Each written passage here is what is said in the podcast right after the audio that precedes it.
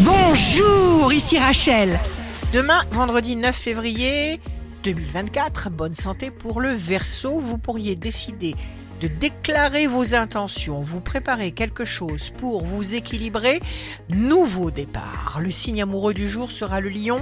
Vous vous rapprochez de ce que vous aimez de façon naturelle, spontanée, vous avez un charme fou.